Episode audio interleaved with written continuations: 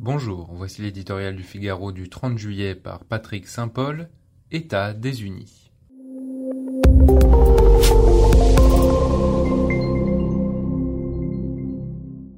Joe Biden s'était fixé un objectif. Après l'ouragan Trump, le vieux président démocrate voulait réparer les États-Unis et œuvrer à la réconciliation d'un pays fracturé. À mi-mandat, un constat s'impose. Il a échoué. Les débats fiévreux provoqués outre-Atlantique par la décision de la Cour suprême de ne plus garantir aux femmes le droit à l'avortement ne sont que la dernière illustration des profondes divisions qui traversent la plus ancienne démocratie contemporaine. Deux pays de plus en plus irréconciliables cohabitent au sein d'États d'Amérique désunis. On croyait refermer depuis longtemps les plaies de la guerre de sécession et de la ségrégation. En réalité, la défiance du Dixieland, l'Amérique des anciens États confédérés, ne s'est jamais éteinte.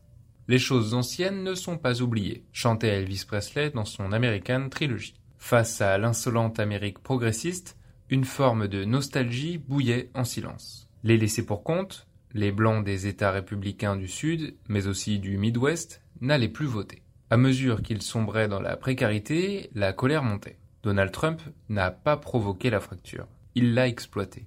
Il a été l'incarnation de cette Amérique conservatrice qui n'avait plus foi dans son gouvernement fédéral ni dans la sacro-sainte Constitution. Lors des événements du 6 janvier 2021, en refusant d'admettre sa défaite, il a ouvert une brèche.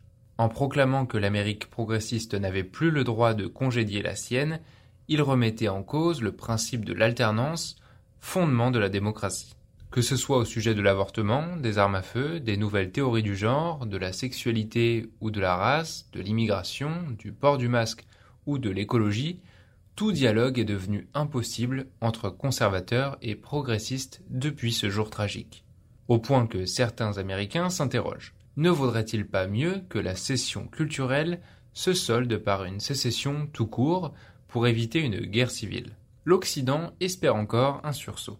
Un tel effondrement galvaniserait le contre-modèle autocratique de Xi et Poutine.